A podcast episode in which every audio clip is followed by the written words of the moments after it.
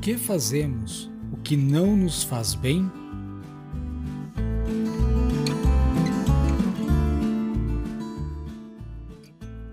Muito prazer. Meu nome é Rodrigo Laurito.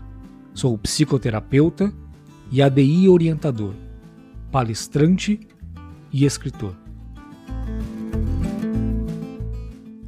O conteúdo deste podcast irá lhe proporcionar uma experiência de autoconhecimento e de crescimento em todas as suas áreas.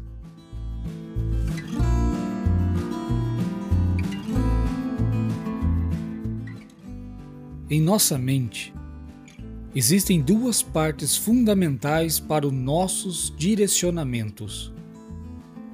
A primeira parte chamamos de mente analítica, também conhecido como o personagem principal, o protagonista.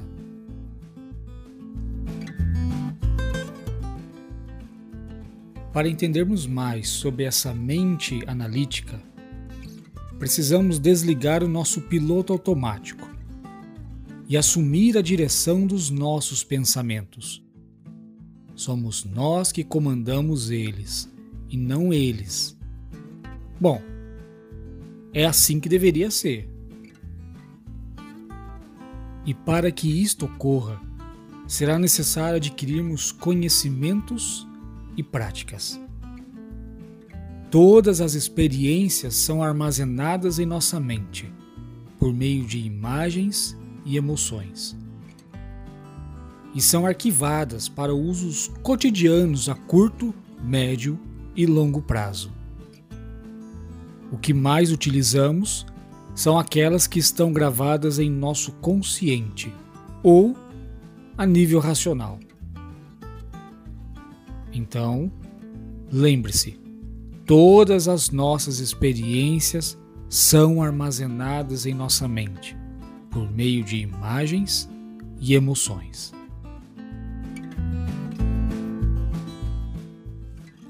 Chamamos de mente analítica porque usamos para analisar as informações para que possamos tomar as decisões necessárias de acordo com as nossas realidades e expectativas.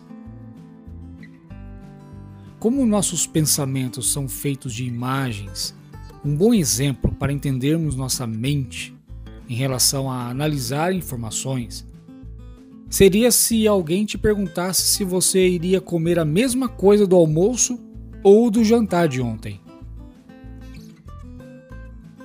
O que o cérebro iria fazer é criar uma imagem do almoço ou do jantar de ontem, do que você comeu trazendo o sabor e o cheiro e o valor emocional como bônus. E o resultado seria a escolha se comeria ou não o que comeu no almoço ou no jantar de ontem, no hoje. Em resumo, esses pensamentos são apresentados por sua mente analítica para ajudá-la a tomar a decisão do que fazer. Ela calcula, planeja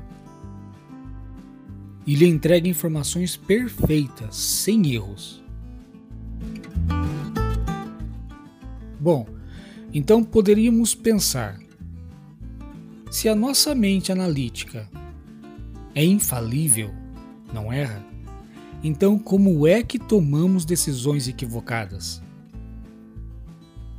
É porque existe a outra parte da mente. Lembra que são duas. Uma, a analítica, e a outra chamamos de mente reativa. Ela funciona da seguinte forma: algumas de suas experiências estão gravadas numa parte diferente da sua mente. Uma que não pensa racionalmente e que pode fazer escolhas insensatas.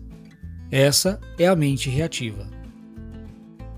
Ela é reativa porque controla e influencia nossas decisões de uma maneira indireta ou sem que percebamos.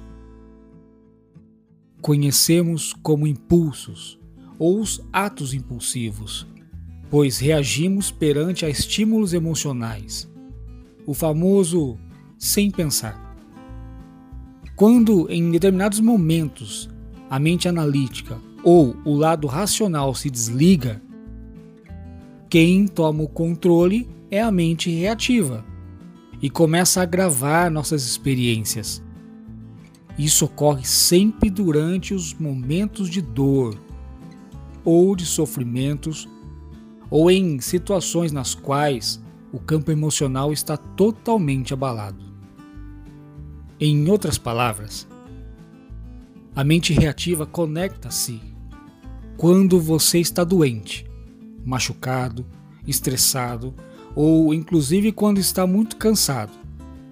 Ela também grava os períodos de trauma emocional, como mortes, separações, divórcios, traições e qualquer fracasso pessoal ou profissional. Nossa mente reativa contém todas as percepções e sensações de cada experiência dolorosa e são registrados de uma forma bem profunda, na qual chamamos de inconsciente. Então, quando ficamos expostos a situações similares, essas gravações são revisitadas numa tentativa de evitar a dor do passado. Infelizmente, esses incidentes não tão bons têm o poder de controlar nossas emoções, pensamentos e ações contra nossa vontade e decisão. O apóstolo Paulo disse exatamente isso, de uma forma bem resumida. Pois o que faço não é o bem que desejo, mas o mal que não quero fazer. Esse eu continuo fazendo.